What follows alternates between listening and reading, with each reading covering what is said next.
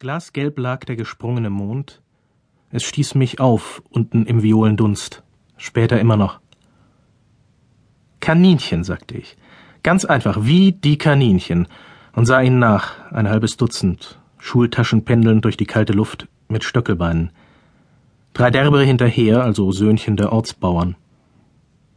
Eltern, die immer noch Kinder in diese Welt setzen, müssten bestraft werden. Das heißt finanziell. Fürs erste Kind müssen sie 20 Mark monatlich zahlen, fürs zweite 150, fürs dritte 800. Wieso gerade 800? Ich sah ihn an. Ein alter Mann, genauer älterer. Raues Wollzeug, Stiefel, vor ihm ein Karren mit feinstem Herbstlaub, matt, rot und rötlich. Ich nahm vorsichtig ein Blatt herunter, Ahorn, und hielt das Durchsichtige gegens Licht. Meisterhaft, meisterhaft. Und welche Verschwendung, der muss es dicke haben. Na, sagte ich leutselig, wollte ja auch noch eine geografische Auskunft. Also meinetwegen tausend. Meinen Sie nicht, dass es gut wäre? Hm, schob er nachdenklich, von mir aus schon. Es hat viel zu viel auf der Welt. Menschen. Na also, resümierte ich dieses Thema, auswandern lassen Sie uns nicht. Bleibt also nur rigorose Geburtenbeschränkung. Pfaffengequetsch ist quantité négligeable. Er nickte zutiefst überzeugt. In hundert Jahren ist die Menschheit auf zehn Millionen runter, dann lässt sich wieder leben. Ich hatte wenig Zeit, auch kam ein hundekalter Wind die schöne verwachsene Schneise herunter. Ich fragte den Pelzgestiefelten, solide Arbeit, mir fiel unwillkürlich das Wort Bärenfell ein. Noch weit bis Blakenhof? Er zeigte mit dem breiten Kopf. Da, pumpte er, kurz kleines Nest und. Sie kommen wohl aus Gefangenschaft? Vom Iwan? Nee, sagte ich blaffig, widrige Erinnerungen kürzend. Brüssel. Vom Engländer. Und? Wie waren die? Ich winkte ab. Eingenommen, den anderen damit geprügelt. Etwas besser als der Russe natürlich. Aber vierzehn Tage lang haben wir manchmal keinen Stuhlgang gehabt. Aus seinen blauen Augen nahm ich weitere Fragen. Der Landrat, erläuterte ich überdrüssig braun drückend, zum Schullehrer eingewiesen. Ach, das ist der drüben, wies er mit hohen Augen. Da oben, wo die Kirche ist. Zum Lehrer ist doch gar kein Platz mehr. Auch Lehrer? Ich schüttelte entschieden, entschloss mich.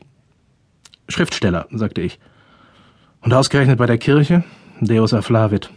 Und winkte gähnend ab. Er grinste, gelobt also auch nicht, guter Kern hier in Niedersachsen. Aber neugierig war er auch. Schriftsteller, sagte er munter, so für Zeitungen, was? Nichts da, entgegnete ich entrüstet, schätzte Journalistenarbeit nicht. Kurze Erzählungen, früher süß, jetzt rabiat. In den Zwischenräumen Fouquet-Biografie, so als ewiges Lämpchen. Er sann und faltete ein Graumaul. Fouquet, sagte er bedeutsam. Frommer Mann das. Ein Baron, nicht? Und ein großer Dichter dazu, sagte ich herb. Ich bin nichts von alledem, dennoch.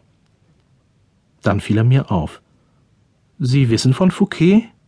fragte ich mit schwacher Teilnahme. Derbe Hände, aber eine Mordsnase.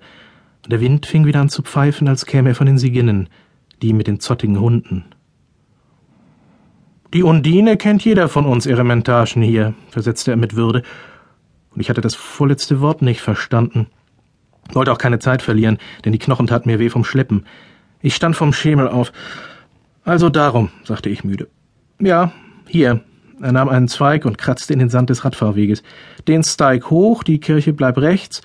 Links wohnt der Superintendent, ich winkte ab. Nur Palafox und Sarpi waren ehrwürdig. Vielleicht noch Muskovius. Vielleicht noch mehr. Na egal.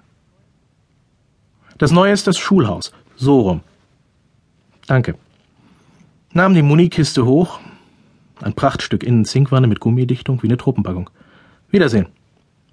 Er strich sich mit der Hand übers Gesicht und war weg. Und verschwinden kann heutzutage jedermann. Ich hab mal einen gesehen, neben dem 28 einschlug. Den Wasserschlauch. Beim Pfarrer dehnte ihn einer in feisten Händen, Laokoon oder über die Grenzen von Malerei und Dichtkunst. Oben verwüsteter Himmel, trostlos wie ein leeres Kartoffelfeld. Fehlen bloß Treckerspuren und Igel, dort ask me why. Stattliche Figur nebenbei, der Dicke.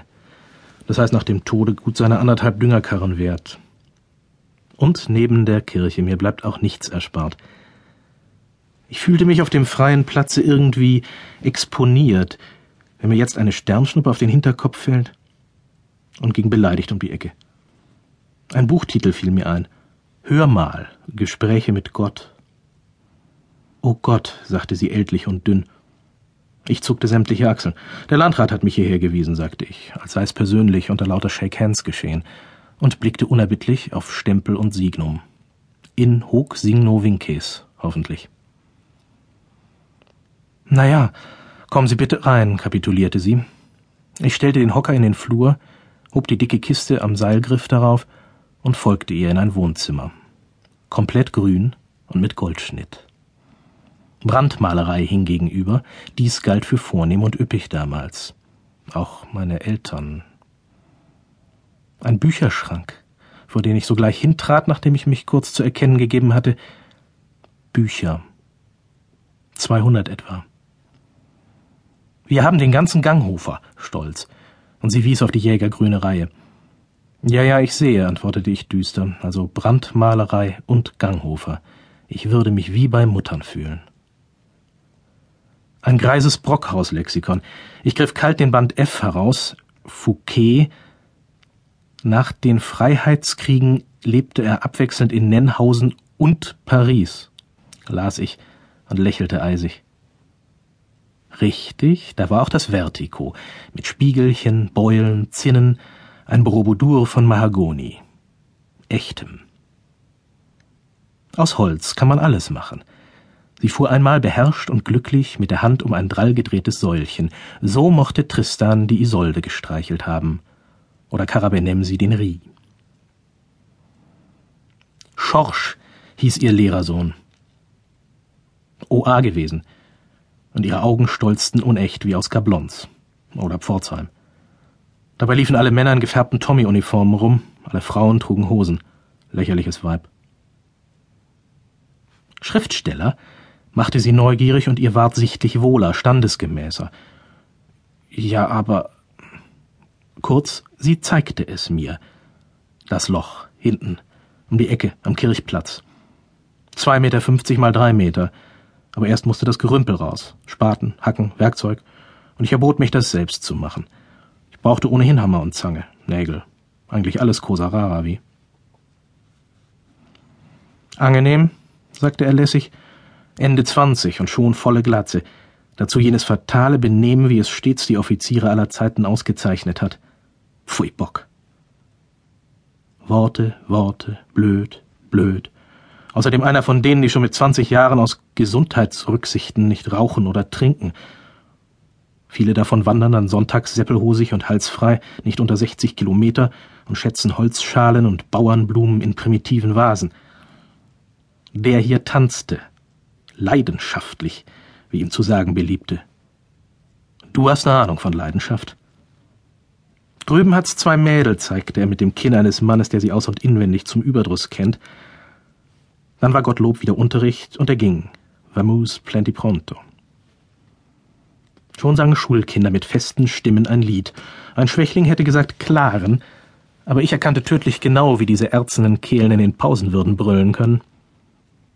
Wusste damals noch nicht, dass Superintendent Schrader ihnen das Toben auf dem Kirchplatz verwiesen hatte und sie dafür am Fußballfeld die Lüfte wahnsinnig machten.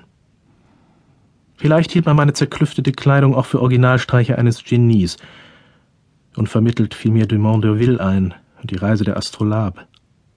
Wunderbare Illustrationen. Es war keine Zeit. Ich ging über den winzigen, gekalkten Vorraum. Ein Wasserhahn, der zum Zeichen des Funktionierens tropfte. Das ist gut. Das heißt das Tropfen nicht, aber dass gleich Wasser dabei ist.